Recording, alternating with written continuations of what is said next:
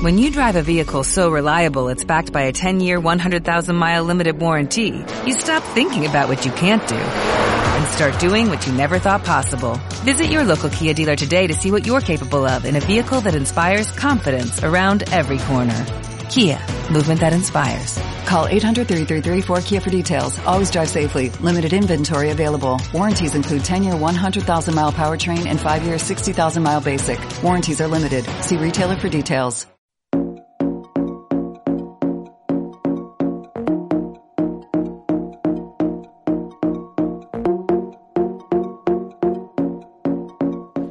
Doctoresdeltiempo.com presenta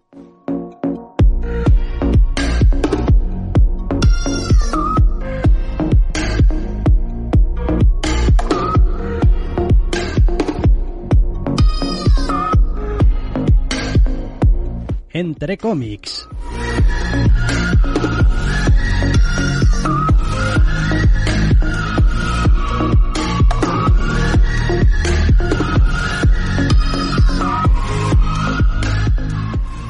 Bienvenidos, queridos oyentes, a una nueva edición de Entre Cómics. Mi nombre es Miquel Urquidi y me acompaña, como siempre, Alexander Díaz. Muy buenas, Díaz.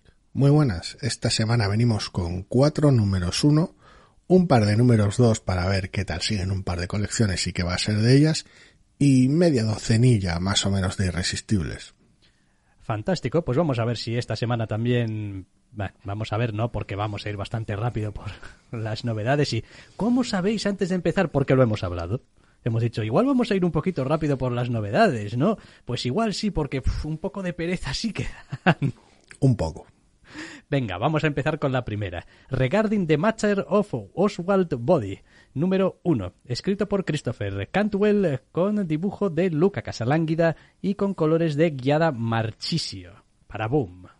Sí, tenemos aquí un TV que arranca con un pequeño flash forward a, a, principios de los 80, pero enseguida centra toda su acción a principios de los 60, en el cual pues alguien misterioso junto a un equipo de criminales relativamente misteriosos para hacer un trabajo misterioso.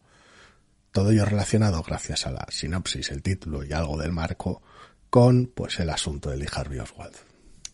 Correcto, sí. Eh, un TVO que está, hombre, no voy a decir trufado, pero sí que tiene unas cuantas fechas ahí, todas alrededor de 1963 y alrededor de, pues, el asesinato de Kennedy, vaya, que pues a ratos me ha dejado esa sensación de decir, Buah, es posible que para la gente, no sé, para los estadounidenses que conocen igual muy bien esta parte de su historia y tal, el hecho de que ponga 8 de noviembre o 13 de noviembre, lo que sea, le dé alguna clase de ah, información y se está acercando la fecha y tal. Para los que, como yo, no tenemos muy claro que, ah, sí, pues fue, fue en el 63 y tal, pero tampoco me preguntes mucho más, eh, pues son ese tipo de cosas de decir, jo, igual es una historia como muy interesante para cierto tipo de, de público o gente, pero a mí no me dice gran cosa.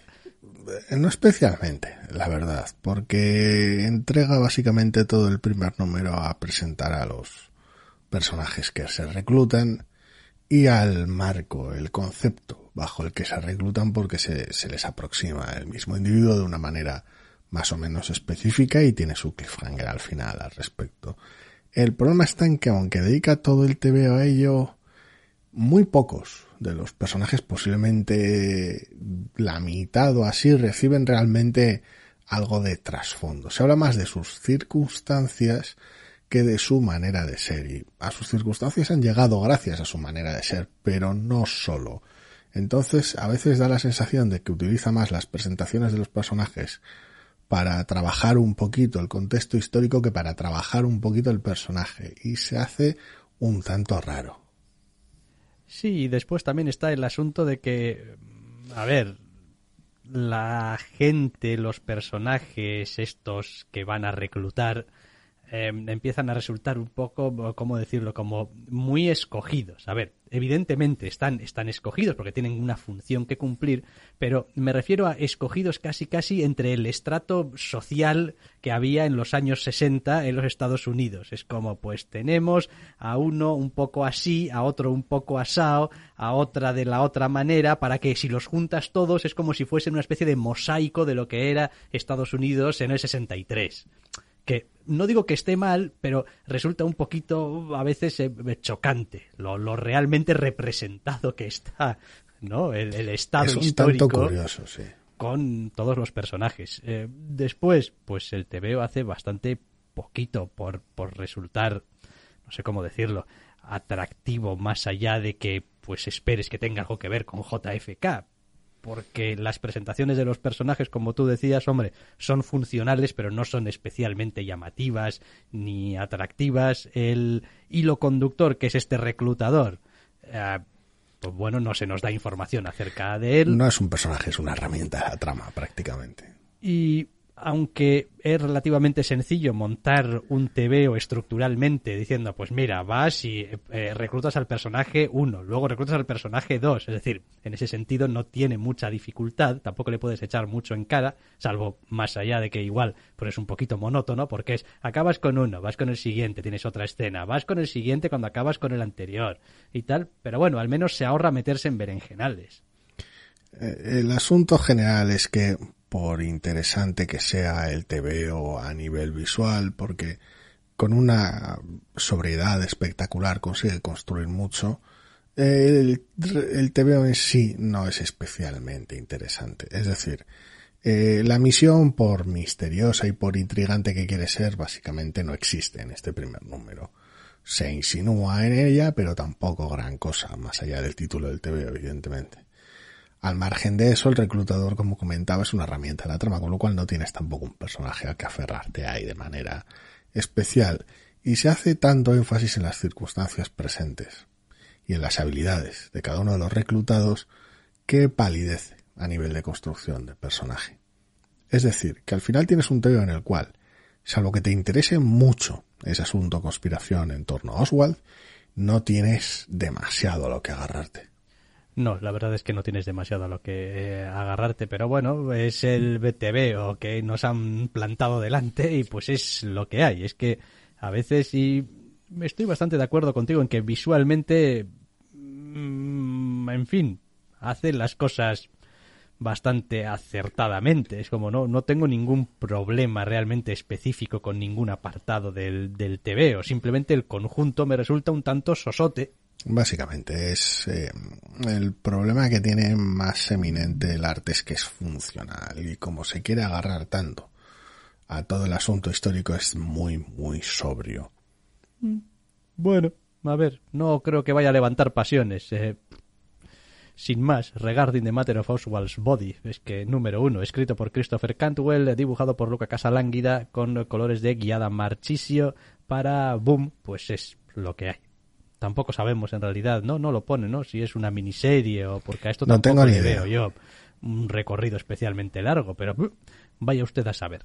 Eh, vale, dejamos esta colección de Boom para hablar de, bueno, eh, viejos conocidos. Seguramente estos personajes no los habéis oído nunca. Vaya. Aunque es verdad que en este caso, pues el nombre está un poquito intercambiado, el orden de los nombres. En este caso hablamos de Robin and Batman, número uno. Está escrito por Jeff Lemire, está dibujado por Dustin Nguyen, es un TV para DC, obviamente. Y Me acabo de fijar que es un 1 de 3. es un uno de tres. Por cierto, no lo tenía apuntado. Vale, nada, cosa que ahora mismo lo cambio yo. ¿Y, y qué les pasa a Robin y a Batman? Pues que es un TVO de cómo empieza Robin, en este caso Grayson, a ser Robin bajo la tutela de Batman. Y ya está. Es, es, es el TVO, está más o menos bien contado, pero, pero, pero ya está. Pero es que no, no hay, no hay otra cosa. Sí, es un poquito eh, llamativo porque normalmente cuando uno entra a este tipo de de, de tebeos que, pues, hombre, a Batman y a Robin ya los conocemos, da igual en qué momento de su relación los pongas, que todos hemos estado más o menos expuestos a, a ellos, esperas que tenga alguna clase de enfoque específico, alguna clase de punto de fricción concreto entre los dos, alguna clase de caso o amenaza o villano o algo como muy muy muy específico porque coño pues esto lo estás llamando Robin y Batman y pues algo tiene que haber. Y pues realmente salvando las distancias que pueda haber por el el, dibujo que tenga y, otras cosas podrías coger esta historia, este tebeo, este guion, vamos a dejarlo así, eh, plantarlo en mitad de una colección de Batman, pues cuando las edades de los personajes estaban más o menos por ahí, y no sobresaldría ni llamaría la atención sobre sí mismo. Es como, pues, pues un número más ahí al principio de su relación. Ya está. Es extraño, es una decisión extrañísima, pero a ver, si alguien es de, muy fan de, de Dustin Nguyen, pues fantástico, porque, quiero decir, el, el, en el TVO se luce y podemos ver un montón de situaciones muy chulas, bastante variadas, de intercambios tanto en escenas de acción como en, como en diálogos más o menos familiares o hogareños, que bueno, dan, dan cabida a multitud de situaciones donde desplegar pequeños momentos de, acting y todas esas texturas y atmósferas por las cuales se suele lucir. Algún aspecto visual un poquito más extraño, cortesía del rotulista Steve Wans, que tiene algunas onomatopeyas tal vez demasiado limpias para lo que es un TVO básicamente a acuarela, lo cual hace que tal vez destaquen demasiado, pero es un tema menor. También he de decir, eh, como disclaimer, que yo he tratado mucho a Dustin Nguyen en eh, Descender uh -huh. eh, y quizás pues lo he tratado demasiado. Es como yo ahora miro muchísimas eh, páginas de este TVO y miro a Robin y veo al protagonista de Descender. Quizás un poquito más alto, quizás un poquito más, pero quiero decir, hay, hay muchas cosas que me recuerdan a aquella colección y hay muchos recursos, no ya recursos visuales, sino simplemente modos como plantea la página, las escenas de acción, eh, etcétera, etcétera, que pues me resultan un poco reminiscentes. De y eso que hace tiempo. Sí, pero es que el estilo de Nguyen es como muy, muy característico, muy específico, esta especie de, de, de, de, de lápiz con acuarela después. Eh, entonces, bueno, pues todo me llama un poquito eh, a, a, recordar aquella colección. Eh, el TVO no tiene nada que no esté bien, es como, pues, pues no. está, está muy bien. Hay pues unas cosas, Robin con, con Batman, y pues a veces no se llevan bien, sobre todo al principio, ¿no? Porque, pues, ¿qué mierda estoy haciendo yo aquí? Es simplemente poco llamativo, poco interesante, poco ingenioso, supongo, poco novedoso. Sí, pero ya digo, ¿eh? lo que más me llama la atención es que un tío como Jeff Lemire que está haciendo esto, hemos leído ya el primer número y, y no veo realmente dónde está el, el... Vale, venga, me estás contando esto, pero ¿por qué? ¿Dónde está el corazón de esta historia? ¿Cuál es la razón de ser de que me estés contando esto? Aventura cosas hacia el final con el antagonista y algunos descubrimientos que hace y la propia actitud de Robin, pero eh, se queda a medio camino y tampoco lo que parece querer proponer tampoco es especialmente llamativo. No, no. Bueno, pues eh, sin más. O sea, Robin y Batman, número uno de tres, escrito por Jeff Lemire, con apartado artístico de Dustin Nguyen. Entiendo que aunque aquí tampoco hemos puesto que colorea, pero lo colorea. Sí. Sí, vale, ok. Vamos. Desde luego, tiene toda la pinta de, si no lo colorea él, lo colorea alguien que lo colorea, como siempre. Aquí va completo, sí. Sí, correcto, vale. Eh, más cosas, porque no os creáis que ya os digo que esta semana vamos a ir así rapidito, porque es que claro, con algunas novedades como estas, eh, no puedes hacer eh, ladrillos sin arcilla. O sea, eh, Venom número uno. Hostias, nueva colección de Venom, ¿cómo molaba? Bueno, te molaba a ti la colección anterior de Venom. Bueno, joder, y tienes a Lewin, a Lewin, a Lewin, el, el Lewin verso, tal. Y a Ram V también. Y a Ram V, ahí escribiendo. Y tienes a Brian Hitch dibujando.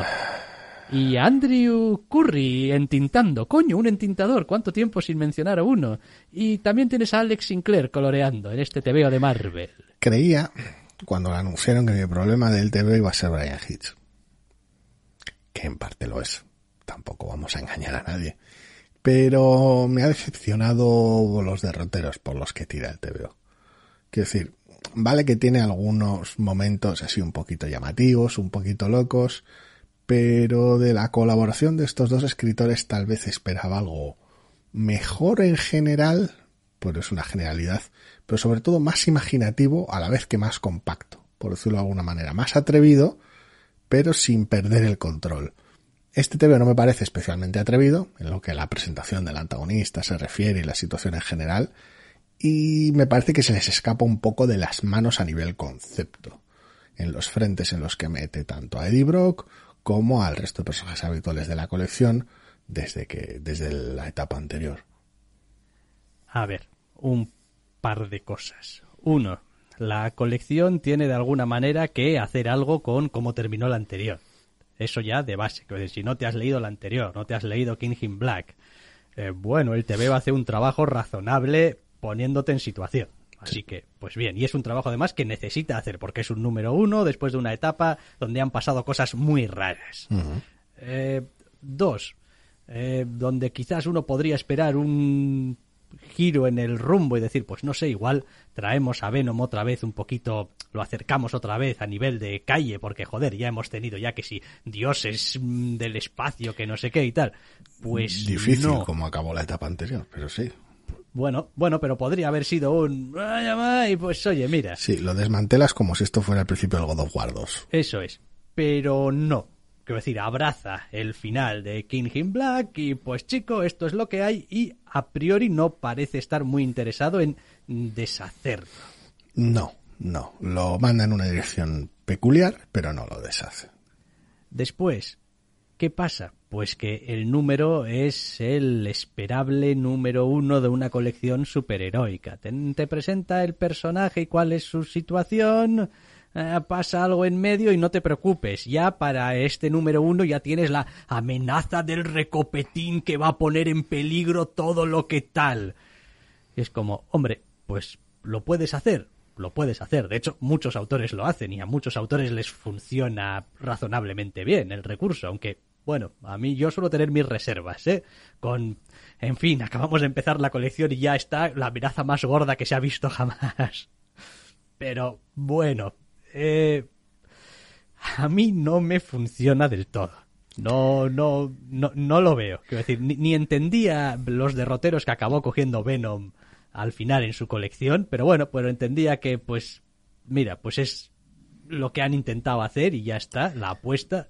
Eh, pero esto, esto otro es La apuesta anterior era sencilla, porque pese a que escalase la ridiculez, por decirlo de alguna manera, aunque escalase a, nivel de exagerar los conflictos superheroicos, mantenía el corazón en el aspecto familiar del TVO. Aquí es uno de los puntos fuertes entre comillas y uno de los puntos de tensión entre comillas, pero básicamente en las 40 paginazas de TVO lo descarta. Apenas lo aprovecha, los personajes apenas están juntos, con lo cual pues no hay ese lazo más allá de unas cajas de texto ocasionales para representar lo dañado que está ese lazo, con lo cual pues queda flojo. Parece centrarse más en el asunto superheroico y tirar hacia la ciencia ficción, pero lo dicho, me esperaba más de este equipo y no han dado la talla con las ideas aparentemente. Oye, ¿y Brian Hitch qué? Brian Hitch es terrible. Brian Hitch yo lo he visto aquí muchísimo mejor que en mucho tiempo. Mejor que en Batman Rip, mm, o como se llamase aquello, Batman Rip era, ¿no? No, Batman Rip era lo de Morrison, la hostia. Que se llamaría Batman de, de- de Grave o... o- Bueno, lo Batman's que fuera. Grave, podría ser Batman's Grave, Sí, sí. correcto, Batman's Grave. Bueno, pues en Batman's Grave aquello, en fin, era terrible de la primera a la última página, tampoco vamos a engañar eh, a nadie. Aquí está mucho más contenido De Batman's Grave, sí. de Batman's Grave. Bien. Aquí yo creo que se las arregla mejor para, joder, pues al menos contar la historia que tiene. Obviamente tiene todos los manierismos, los truquetes y, las cosas que le venimos viendo a Brian Hitch desde hace años ya. Pero no me parece que la culpa de que este TVO eh, sea tan intrascendente sea de Brian Hitch, que hace un trabajo terrible. Digo, no, hombre. Tiene el mismo colorista que aquella vez, distinto entintador, por cierto, ya que estaba. Eh, no, no, la culpa no es de Brian Hitch, pero... Por otro decir, lado, creo que alguna vez hice el chiste de decir, buah, eh, jamás quiero ver a Brian Hitch dibujando una colección regular de Spider-Man, de Spider-Man, porque quiero decir, no he visto tío que Te haga, gusta muy poco, ¿eh? haga peores cosas. No, no, pero miras en este mismo TVO y cada vez que hay un personaje como, como cayendo en el aire o extendiendo sus extremidades, es la cosa más artificial y Te resulta muy y- y incómodo. más- incómoda de la galaxia. ¿Por qué? Porque Brian Hitch sigue empeñado en que determinados personajes que son superhéroes que se contorsionan de maneras imposibles tienen que seguir teniendo un cierto toque de, de, de no sé, de, de realidad o, de, o de- no sé de qué, chico, pero, pero que me, me provoca mucho malestar. A mí me da mucha pena que esté tan enquistado en una manera específica de hacer los tebeos que se le vean todas las, todos, todos los trucos, todos los apaños, todas las vestiduras. La narrativa en general del tebeo es un desastre, es una montaña rusa que no va a ningún lado y que no sabe manejar bien las tensiones de los momentos, porque la- todas las escenas son de la cinematografía más loca y exagerada de la que puede disponer a cada momento independientemente de lo que se esté contando en ellas. Sí, hombre, a ver. eh, no es el tío más imaginativo componiendo la página, no es el tío más imaginativo con los eh, encuadres y normalmente tiene además la tendencia a coger una composición con un encuadre. Es como, bueno, si solamente fuese una de las dos cosas, pues todavía se podría comer, que decían en Los Simpson. Pero es que a veces junta las dos cosas. Era un tío que me gustaba mucho, pero uff, Sí, no, a mí también. Y no, realmente no. de eso no- hace 20 años. Sí, es que no entiendo qué es lo que qué es lo que ha pasado. O sea, porque yo sigo cogiendo todavía eh, The Authority y, oye, pues es funcional. Sigo cogiendo The Ultimates y, joder, es funcional. Sí, tiene algunos de esos vicios ya en The Sí, Ultimates. Sí, sobre todo en el segundo volumen y hacia el final. Quiero decir, es, es como lo vas viendo poco a poco diciendo, hostias. Supongo que es más un destilado. Y no, no somos partidarios de un Hitch tan concentrado, supongo. Ya, supongo que no. Eh, lo demás es como todo. Si lo que estás buscando es un tebeo superheroico donde salga Venom y pues no sé, alguna clase de malo al que enfrentarse y tal, pues bueno. Lees pues- el volumen anterior. bueno, bien, pero igual no quieres leer el volumen anterior porque O igual lo tienes ya leído. lo tienes ya leído o, o te gusta estar al día con lo que está saliendo ahora, calentito, ¿no? Me vengas con mierdas de hace dos o tres años. ¿Dónde vas, fósil, abuelo? Exacto, hay que estar a lo nuevo y tal. Pues este, pues tienes este TVO que es terrible. Pero está ahí, este, este, lo- 40 paginazas de veneno para el Sí. cuerpo. Sí, sí. ¿No? Oye. eh, insert coin, pruebe suerte. Uf, Lo que sea. Venom número uno, escrito a la limón por Ale Wing y Ram V, con eh, dibujos de Brian Hitch, eh, entintado de Andrew Curry y colores de Alex Sinclair para Marvel. Y vamos a pasar a comentar ya. Qué rápido estamos yendo hoy. Es que no me lo creo ni yo. Eh, al que va a ser el último TVO de las novedades. Que se titula What's the Farthest Place from Here? Número uno. Está escrito por Matthew Rosenberg y el apartado artístico corre a cargo de Tyler Boss, que se encarga tanto de dibujo como de color. Es un TVO de Image. Aquí tenemos un futuro postapocalíptico en el cual pues tienes unos chavales sobreviviendo organizados en bandas. Básicamente es la, es la sinopsis del TVO porque luego el TVO de lo que se nutre es de las particularidades de cada uno de los personajes protagonistas que conforman la banda, el grupo en el que se centra el, el TVO. Vaya, quiero decir, a nivel sinopsis con eso basta. Me ha resultado, de todas las novedades que hemos comentado, el TVO más interesante con muchísima diferencia. Sí, pero no es porque destaque especialmente, sino porque la competencia esta semana era uff. Bueno, hombre, a ver, yo creo que este TVO tiene algunas cosas. A ver, tiene algunas cosas que me parecen horrendas y horribles, como las páginas de intertítulos y, Sí. de, y de separación de capítulos. Es decir, hay hasta siete páginas para poner capítulo 1, Ti- Eh, eh, eh. Título gracioso. capítulo 2. Y es como, hombre, chico, que estás echando, estás echando siete páginas a la basura para poner un titulín. Es Quiero decir, me molesta cuando lo hace eh, eh, Hickman y me molesta cuando lo hace prácticamente cualquiera. Quiero decir, no sé si hay alguna vez que no me moleste. cuanto menos pase, supongo. Es una manera extraña y demasiado, de alguna manera... Oiga, siete capítulos, ¿en cuántas páginas tiene esto? ¿30? Bueno, Tendrá más. No, no, no, tiene Sí, bastante, tiene 50, bastantes tiene 50. más, sí, es sí. verdad. Sí, este era como de 50 páginas o, o una cosa así, pero da igual. Siguen siendo demasiados. Sobre todo porque hay algún capítulo que es una página, que es ya hilarante. Ya, o sea, cuando he llegado a ese capítulo ya ha sido como, oye, espera. Ha sido solamente una página, tuve que echar atrás. Sí, sí, ha sido solo una página. A ver, en principio es una transición, como otra cualquiera, una elipsis como otra cualquiera. Quiero decir, no es la única manera que tiene de hacerlas, porque hay también alguna otra página casi en negro que no es un cambio de capítulo, viene justo antes de un cambio de capítulo y también le sirve de transición. Y tampoco es, salvando las distancias mucho, tampoco es tan distinto de lo que suele hacer uno de nuestros TVs favoritos. Es decir, cuando se trata de Homesick Pilots, por ejemplo, ocasionalmente tiene páginas en negro con pequeños momentos de pensamiento de la protagonista. Es, al final son maneras de marcar transiciones. El problema está en que normalmente suelen ser maneras poquito elegantes. Y si encaja atmosféricamente con el TVO, como pasa en, en Homesick Pilots, pues bueno, no está mal cuando se trata de esta especie de artificio que, por los nombres que reciben los capítulos y tal, da esa sensación, ese afán de hacerse el ingenioso, a mí me rasca bastante más. En cualquier caso, eh, como con otro montón de TVOs, aquí lo que tenemos sobre todo son los personajes y las relaciones entre ellos y creo que esa parte del TVO está bien trabajada y a, nivel artístico a mí me gusta también. Quiero decir, me, me, gusta cómo están contadas las situaciones y me gusta cómo están caracterizados los personajes. Eh, no entiendo todavía un cuñado muy bien de qué va todo esto ni qué es lo que pasa con este mundo y ya sabéis que yo y las historias posapocalípticas, pues bueno, tenemos nuestras cosas, pero el TVO se las arregla para sobre todo ser un TVO de eso, de, de, de adolescentes o posadolescentes interactuando. Normalmente lo esperable de este TVO entre los títulos, el ambiente postapocalíptico y que lo último que hicieron estos fue For Kids Walking to a Bank, si no recuerdo mal, que te hizo ¿Ah, entre poca y ninguna gracia. A mí me hizo algo más de gracia, aunque no, no continué leyéndola mucho tiempo.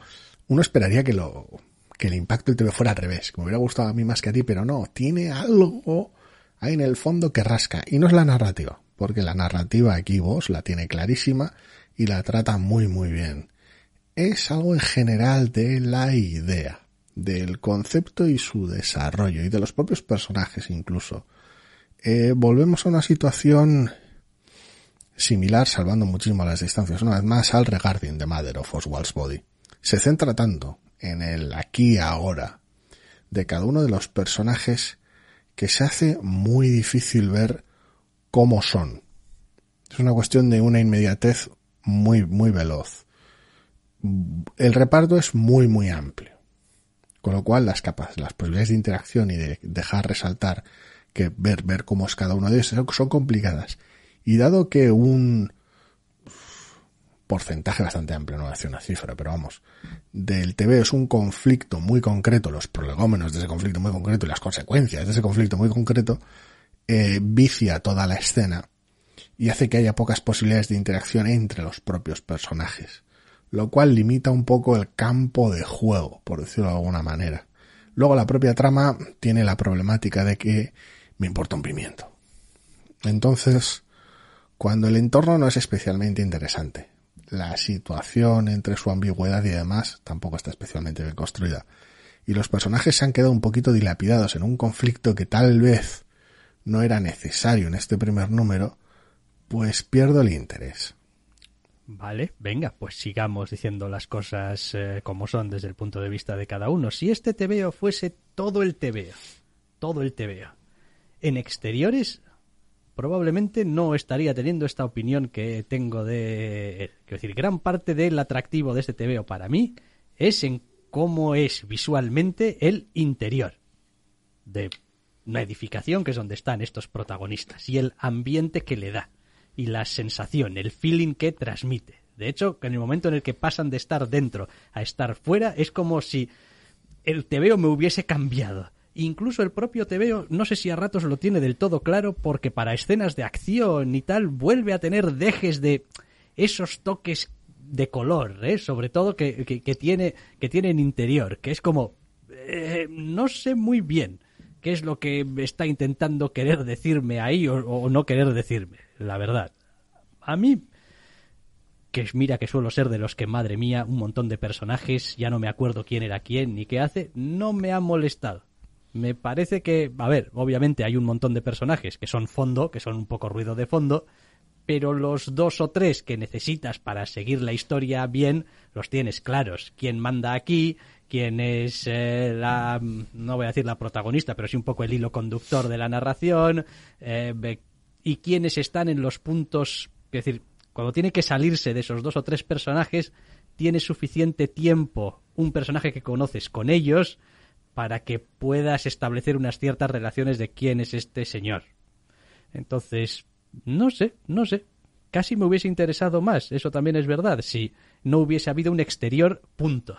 Es como estos señores están aquí en un sitio que no sé muy bien por qué, no se puede salir, no sé muy bien por qué y a ver qué pasa. Es una decisión sobre todo posiblemente afectada por el color, ¿no? Porque estamos hablando de que Sí, los interiores tienen una atmósfera muy específica que está recreada para cada uno de los momentos que suceden en los interiores y que mm, de manera muy ocasional y muy breve se extiende, se extiende a los exteriores, pero los exteriores no son tan atmosféricos como son más bien realistas, por decirlo de alguna manera, salvando las distancias porque es un post-apocalipsis extravagante del cual sabemos más bien poco, pero de repente la saturación baja, el TV es mucho más luminoso y mucho más sosegado en su tratamiento. Tiene alguna página por ahí que técnicamente transcurre en un interior, pero que por, por el tono de la misma, por el impacto de la misma, optan por un color mucho más agresivo, igual que los interiores, pero la mayoría no. Y es una decisión rara. Es como si hubieras eh, optado por ofrecer una visión, pues lo dicho, más realista, más sobria del exterior, en vez de ceñirte a pues una de tus mejores armas, que es una, una serie, un coloreado mucho más emocional. Y es curioso porque además al mismo tiempo son las secuencias más tensas del TVO. Con lo cual bajar el pistón en el color se mueve en la dirección opuesta a lo que sucede. Vale que es cierto que te permite, al igual que sucedería en una melodía cuando lo subes para ese momento específico del color, que tenga algún impacto. Pero me parece que le hace flaco favor al resto de la escena y a los exteriores en general. sí, es un TVO, de todas formas diría que es un TVO extrañito, extrañito. peculiar, es llamativo. Es, por lo poco que es- se podría saber de su desarrollo, porque es bastante peculiar en ese aspecto, hasta interesante. Pero para mí se queda corto en muchos frentes como para justificar el acercarme a un segundo número. Bueno, entiendo que igual que tiene un, no sé, un grupo de fans bastante fieles, esta otra que me has dicho, de Four Kids, no Walking sé to qué, a Bank. Walking to a Bank y tal, pues probablemente a este le pase un poco lo mismo, que a la gente con la que conecte, eh, conectará muy bien, muy directamente, casi a nivel muy visceral. No me extrañaría. Eh, y pues el resto, pues bueno, yo soy capaz de apreciar lo que a mí me llama la atención, que en este caso es esa atmósfera y ese, y ese color, y mm, que haga un trabajo de personajes más o menos apañado. Es decir, a ver, más o menos apañado. Aquí esto es em, algo a favor y a la vez algo en contra. Es como tienes un montón de personajes y no me he perdido. Bien. No me he perdido porque quitando dos o tres a los demás, quiero decir, como si no estuvieran, o sea, mal. Entonces, es un equilibrio complicado porque lo que, lo que me hace que, lo que hace que me guste y me funcione, eh, a su vez es una cierta debilidad. Bueno, pero sirve para el TVO, que es lo importante. Claro, entonces, bueno, bueno. Yo tengo la impresión de que, de que está bastante bien hecho en un montón de cosas y que tiene esos, esos elementos intrigantes, interesantes de los que hablábamos, que van a permitir que el TVO conecte con un montón de gente. Pero tengo la impresión de que los, la cara que le estamos salvando, entre comillas, para todos los elementos que nos producen fricción a nosotros dos que tiene, no sería la misma en una semana en la que el resto de novedades no nos hubiera entrado tan mal. Sí, es posible, es posible. De, de todas formas, eh, quiero decir, a ver, eh, que no se haga ilusiones, el TVO tampoco. eh, es decir, tarde o temprano, si leemos un número 2, tendrá que enfrentarse a otras lecturas. Yo no, pero Y yo es posible que me lea un número 2 y tendrá que vérselas con otras lecturas. Y bueno, pues ya le costará otra semana tan debilucha como esta, aunque últimamente venimos un poco encadenándolas. bueno, Eh, pero seguramente ya le costará, con lo cual eh, se acabará cayendo de madura si realmente no acaba de encajar. Sin más, puede que tarde un número, puede que tarde dos, puede que tarde tres, pero si no hay mata, no hay patata. yo si tuviera que hacer apuestas ya te digo yo lo que iba a tardar. No, ya, ya, no, sí, ya me imagino que, que no cuento contigo para que hablemos del segundo número de esto, o sea que Mm, No, no, no, no.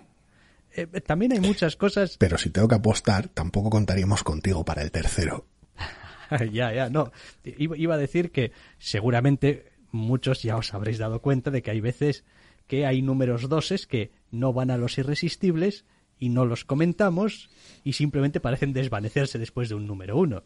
La gran mayoría de esos, no digo todos porque hay cosas que igual tienes muy claro desde el número uno que no quieres seguir leyendo, pero hay algunos de, bueno, pues igual dependerá qué semana caiga, dependerá qué tal, cual, que hombre, pues echarles un vistazo les echas un vistazo no entrar en el programa porque dices, bueno, es que no, mira, todas las dudas que nos suscitaba el primer número se han confirmado en este segundo, así que paso de ello olímpicamente, no, no voy a meterme en este jardín a, despellejar un número dos, que además es un número dos, es como, ya tendría que haber sido despellejado seguramente con anterioridad. Seguramente lo hubiera sido, de hecho. Así que allá cuidaos. Em, what's the farthest place from here? Número uno, escrito por Matthew Rosenberg eh, con apartado artístico de Tyler Boss para Image. Estos son los números uno y ahora tenemos un par de números dos, a ver si conseguimos que esto remonte un poco. Venga, va. Hombre, empezamos con Remender, igual nos lo estamos poniendo difícil. Vamos a ver, ¿qué ha pasado con A Righteous Thirst for Vengeance? Número 2 de, recordemos, Rick Remender escribiendo, André Lima Araujo dibujando y Chris O'Halloran coloreando para Image. Que es prácticamente tan bueno como el primero, pero al mismo tiempo más interesante que el primero. Hombre, yo la gran duda que tenía es, ¿se va a contener Remender? Es decir, ¿de verdad va a dejar que este TVO sea, bueno, pues contenido en, en verborrea, en texto, en diálogos? ¿Y sí? Correcto. Eh, después hay que dejarle claro a André Maraujo que haga el trabajo. Eh, y lo hace y lo saca fantásticamente bien eh, adelante. Y hay algunas páginas que para mí son un deleite leer, algunas secuencias, digamos que digo, jo, es que qué, qué, qué, bien contado está, con qué claridad de ideas. Sí, sí, habrá que ver lo cabrón que es y demás, porque igual va transitando por algunos caminos un poco facilones, pero por ahora todo lo que dijimos, bueno, del primer número se aplica. Este segundo tiene alguna extravagancia de continuidad hacia el final con respecto al primer número. Quiero decir que no terminan de encajar las piezas bien del todo, generando algo de desconcierto, pero son temas menores que no creo que de alguna manera le pongan demasiadas trabas al número. No, aunque también podría depender realmente de, de qué va exactamente, dependiendo de qué va exactamente este TV, porque hemos leído dos números y bueno, todavía no está del todo claro de qué va la fiesta. Entonces, puede que, por poner, digamos, un ejemplo así, un poco tal, em, hay determinados detalles o inconsistencias o lo que sea que pueden ser muy relevantes si estamos leyendo una historia, yo que sé, detectivesca, de tal, y puede que no sean tan importantes si en realidad es una historia de fantasía, por ponerlo de alguna cosa. Es como la inconsistencia sigue siendo la misma, pero dependiendo la importancia que tenga para el desarrollo de la trama de la historia, pues, eh, pues la puedes dejar pasar más rápido, más fácil. Es extraño, porque además proviene posiblemente una de las escenas más sensibles al detalle, una de las que más énfasis se pone en el detalle en el primer número, pero bueno, no, no lo sé, cosas que pasan, supongo. Sí, también puede ser el clásico. Em, pues mi dibujante tenía la información que tenía cuando hizo el número uno y no sabía que esto iba a estar en el número dos y pues nadie se dio cuenta o nadie le prestó atención. Y... Me gusta la teoría de que la culpa la tenga Remender de alguna manera. No, hombre, a ver. A ver. Lo digo por varias mm, razones. Sí, motivos de producción, sí, tampoco es grave. No, no, uno, motivos de producción y dos, los dibujantes normalmente procuran no hacer mucho más trabajo del que necesita el TVO porque bastante lío tienen ya dibujándolo. Sí, muchas veces menos es más. Entonces, eh, si, si, hay cosas que están en el número uno, que después en el número dos parece que están ausentes o casi ausentes o demasiado concretadas en algo, eh, dices tú, bueno, no sé, quiero decir, si, si, si hubiese sabido cuando, cuando estaba dibujando el final del número uno que la apertura del número dos iba a ser así, pues igual hubiese hecho las cosas de manera distinta. Digo porque no, no sí, que las decisiones del dibujante cuando reposa tanta importancia en él, que es, es lo habitual, pero en este caso es más palpable por la diferencia de otros trabajos de Remender, eh, debería estar más informado, todo lo informado que fuera posible, por decirlo de alguna manera. sí lo entiendo, pero... que, no costaba nada incluso coger esa, esas páginas del número. Pero lo que pasa es que da igual, porque el guion no te deja. Es que no hay, es que estás jodido. Quiero decir, no hay nada. Una vez que el número uno sale y sale como sale, esa inconsistencia no la puedes arreglar. Porque forma parte intrínseca de, de- de la trama, del guion, de los diálogos de, de algunos personajes. Es como, es que ya no puedo hacer nada, chico. Por eso tiendo a pensar pues que es una cierta fallo de comunicación o Son detalles extraños y yo diría que menores que en general no pesan sobre el TVO, No, salvo no, que se conviertan en una costumbre. No, el TVO está, está muy bien. Se lee a velocidad de relámpago y tiene, tiene algunas situaciones y algunos personajes realmente intrigantes y está, está bien. Esto, vamos, para mí esto es un triunfo, esto es victoria. A Righteous Thirst for Vengeance, número 2, de Rick Remender, André Lima Araujo y Chris O'Halloran para Image.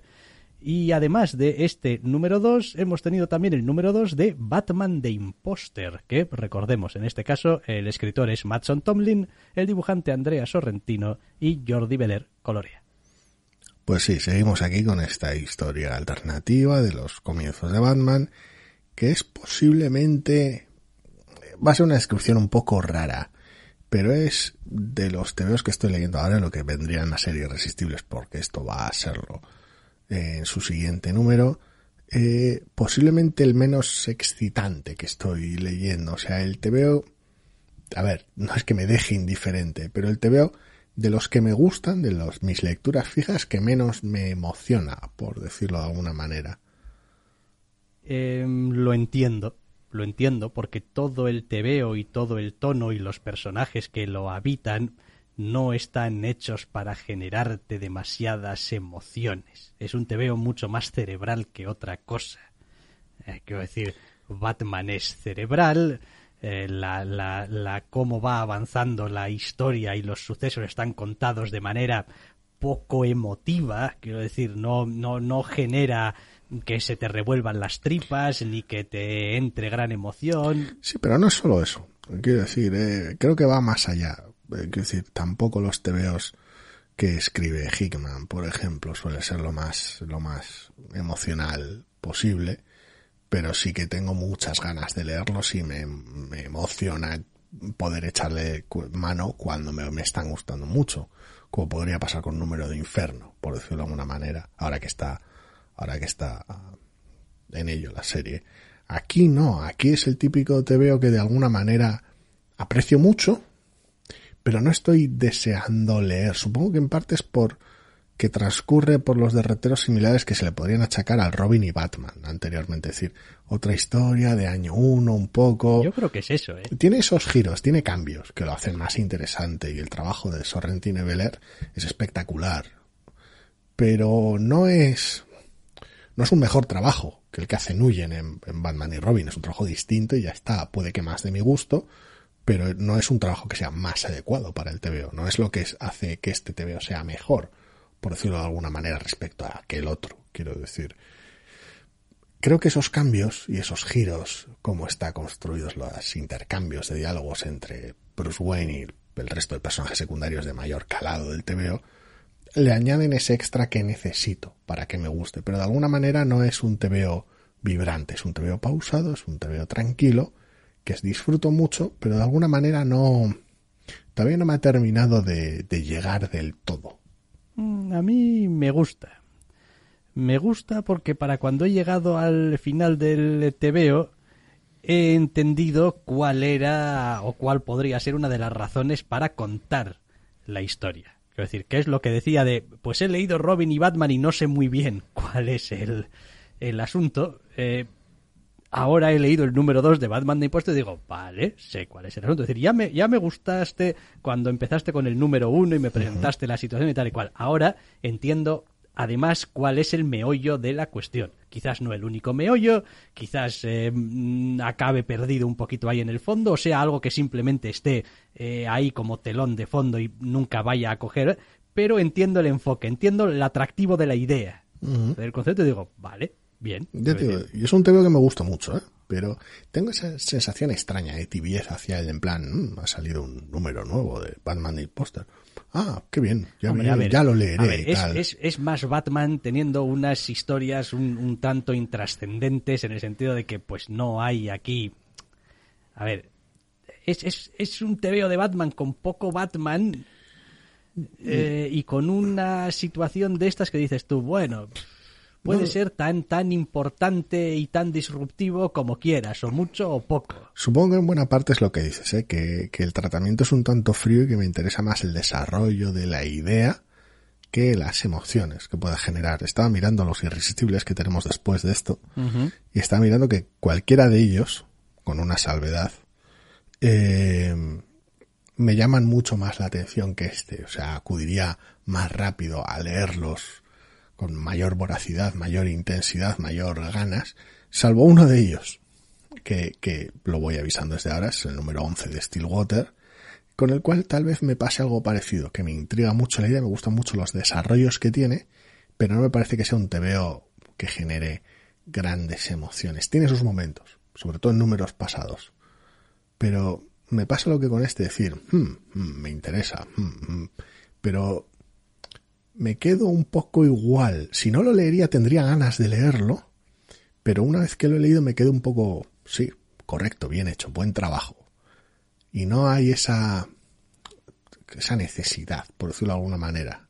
Eh, a mí me gusta. A mí me... eh, sí, no es de los primeros tebeos que me van a venir a la cabeza cuando ¿qué estás esperando leer y tal el siguiente número? No, Batman de Imposter no va a venir, pero en parte tiene que ver también con el hecho de que, joder, pues es otro tebeo de Es Batman. de Batman. Es como, es que chico, es que da igual lo bueno que sea un tebeo de Batman, es que Es ya tengo, ya tengo mucho Batman a las espaldas, ya he leído mucho Batman, entonces no voy a perder el culo por una historia de Batman. Supongo que le cuesta escapar a esa inevitabilidad. Sí, probablemente sí.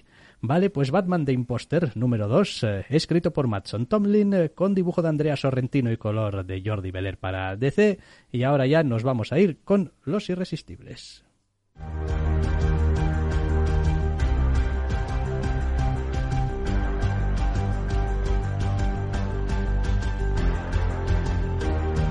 No solo de novedades vivimos los doctores.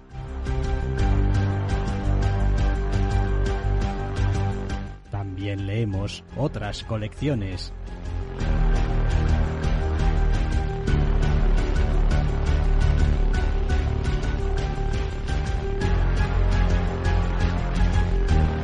Y aquí están, porque nos encantan, los irresistibles de la semana.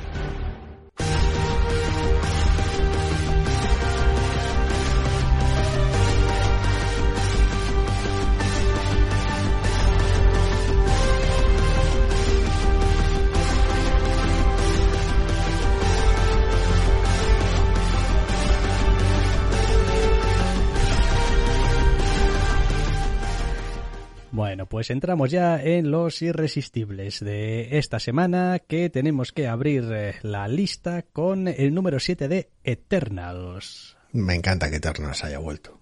Más allá de esos números únicos que ha tenido aquí y allá, que son interesantes, pero no son tan buenos como la colección.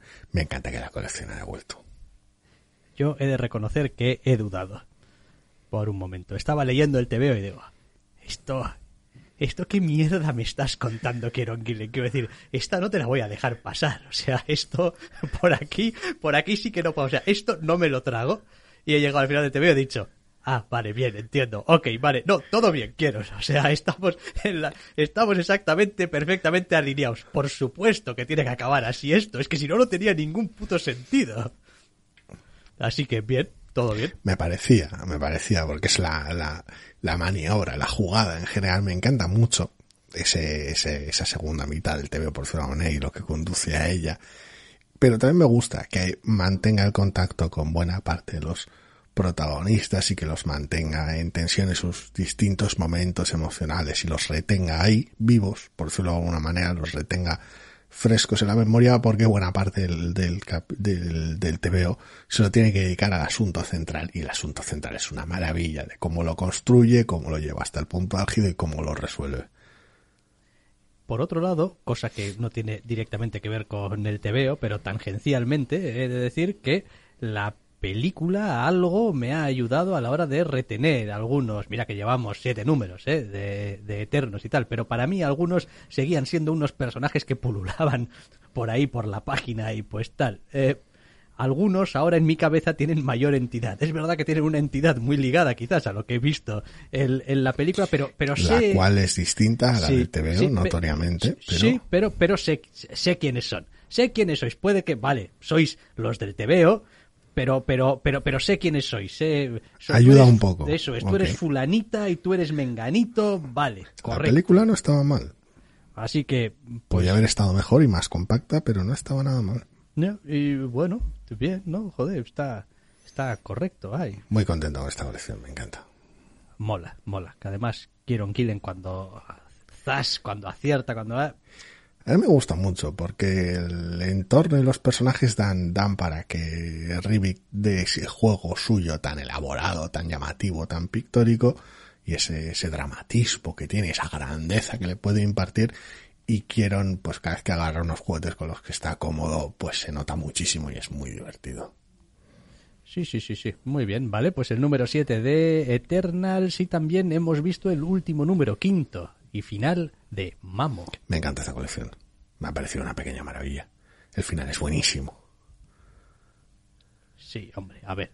Es el final un poco esperable. Es el final, es el final que necesitaba. O Es el sea, final no hay, que- no hay muchas sorpresas. en tiene este algunos, final. tiene algunos giros y algunas, algunas cosas que le dan ese, ese extra un poquito de vericueto, de decir, sí, vamos a terminar de la manera en la que se espera que terminemos, vamos a terminar de la manera en la que Díaz quiere que terminemos, Eh, correcto. pero tiene algún pequeño vericueto que lo hace interesante, que le añade un poquito de tensión, por decirlo de A alguna ver, es manera. un poco cuidadoso en cómo llega a su final. Sí.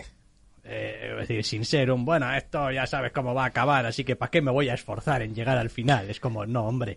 No, y el propio epílogo, por llamarlo de alguna manera, tiene sus, tiene sus cosas también. Sí, no, Pero no, está, me ha encantado. Está Es bien, en general son, son cinco números muy disfrutables, eh, como hemos dicho siempre, es un TVO visualmente súper atractivo eh, y después los personajes pues con el paso de los números han ido ganando entidad, han ido ganando personalidad, han ido ganando autonomía, por decirlo de alguna forma, en la mente del lector y para cuando llegas aquí al final a la resolución pues ya está, el trabajo ya está hecho. Con lo cual, pues bien, un trabajo bien hecho. Muy fan. Más cosas. El número 3 de Macebook. El número 3 de Facebook, que añade algunos giros curiosos y algunos momentos de tensión extraños al, al número y me parece que sigue estando ahí. Que decir, tengo una conexión extraña con sus tiempos. Había cierta pereza en abarcar este número porque es una colección de este tipo que dices tú, uff, requiere igual un tono emocional concreto y embutirla en medio de las lecturas semanales a veces igual no le hace ningún favor porque se, normalmente se suele ver atrapada la fuerza entre temas más dinámicos, más movidos, pero nunca es una lectura que luego, de la que luego me arrepienta, por decirlo. De hecho es una lectura que, que suele ser interesante por mérito propio y de la cual descubres más cosas de la colección que, que me atraen. Sí, la verdad es que yo he leído muy a gusto este tercer número y me parece que, aunque es verdad que quizá tiene unos tiempos un tanto atípicos, pero le funciona, es decir, son los tiempos de la colección, obviamente pues habrá gente que pues no los soporte y ya está, y habrá otra gente que quizá eh, pueda entrar, pero a mí a estas alturas me parece que es una historia que está que está bien y que y sobre todo que está bien contada, está, está, está contada de manera, de manera atractiva, dando tiempo donde hay que dar tiempo, acelerando un poquito donde hay que acelerar, y donde al principio quizá nuestro personaje era esta especie de ente vacío, un poco... En fin, que Sí, ya lo, ya lo comentaste, atrapado por la rutina, de manera deliberada, pero Sí, y que pues no resultaba, digamos, interesante de seguir, porque jo, es que es un poco monótono incluso el tebeo y tal, pero conforme ha ido cogiendo entidad de qué va el tebeo, pues se ha ido animando la cosa. al final va ganando matices y cuando lo vemos en situaciones de nueva cotidianeidad, por decirlo de alguna manera, gana en interés. Mi único temor es que cuanto más resuelva y más aclare, menos interesante me parezca o más se desvíe del núcleo emocional, cuantas más, entre comillas, explicaciones tenga que dar, tal vez, pero es, es simplemente miedo. No es algo que esté, eh, miedo, inquietud, vaya. No es algo que esté sustentado en los números ya publicados, ¿vale? Es simplemente Sí, a ver, habrá que ver también qué pasa, cómo, cómo conjuga, si es que quiere conjugar eh, ciertas realidades o cosas que pueda haber en el mundo, digamos, del TVO, que es a veces lo que pasa también cuando uno ve, a ver, lo que pasa es que, a ver, tenemos también esta eh, estas convenciones en las historias que contamos de que pues a veces no terminan, simplemente cortamos y a otra cosa. eh, yo creo que todos hemos experimentado la sensación viendo yo que sea una película de fantasía en el que pues un personaje entra en un mundo, me da igual, fantástico, onírico, lo que sea, tal, corre una serie de aventuras, tal, y después vuelve a su casa. Y ya está, y se y pues vuelve a su casa y pues coño pues pues su casa es anodina y pues allí no hay no sé elfos voladores ni, ni unicornios y pues ya está. Pero bueno pero la película che, corta corta ya ha tenido su gran aventura ha resuelto lo que tenía que resolver eh, ha vuelto y pues ahora no sé algo habrá aprendido habrá crecido lo que sea corta corta. Viaje del héroe 101 sí. eso es ya está. Entonces eh, cuando empiezas a leer una historia donde puede que haya o puede que no, esto todavía habrá que verlo, alguna clase de elemento más o menos, no sé, eh, sobrenatural, fantástico, eh, extraño, eh, nunca sabes si va a tomar el control total de la historia y vas a acabar volviendo a tu normalidad, da igual con algún cambio o no, habiendo resuelto algo o no, y te va a dejar un poco la sensación de vacío, o si o si no. Es decir, no tengo ni idea. Digo porque una vez que te metes en ciertas cosas es difícil a estas salir. Alturas, sí, sí, es complicado evaluar el peso que van a tener ciertos elementos de índole fantástica en el TVO. Entonces, bueno, habrá que ver, pero mientras siga siendo así de interesante, yo tampoco tengo mucha mucha pega. Es como, pues, no, pues no, leeré lo que menos. me vaya viniendo y fuera. O sea, ya cuidados. Y confío en que pues los autores normalmente saben lo que hacen.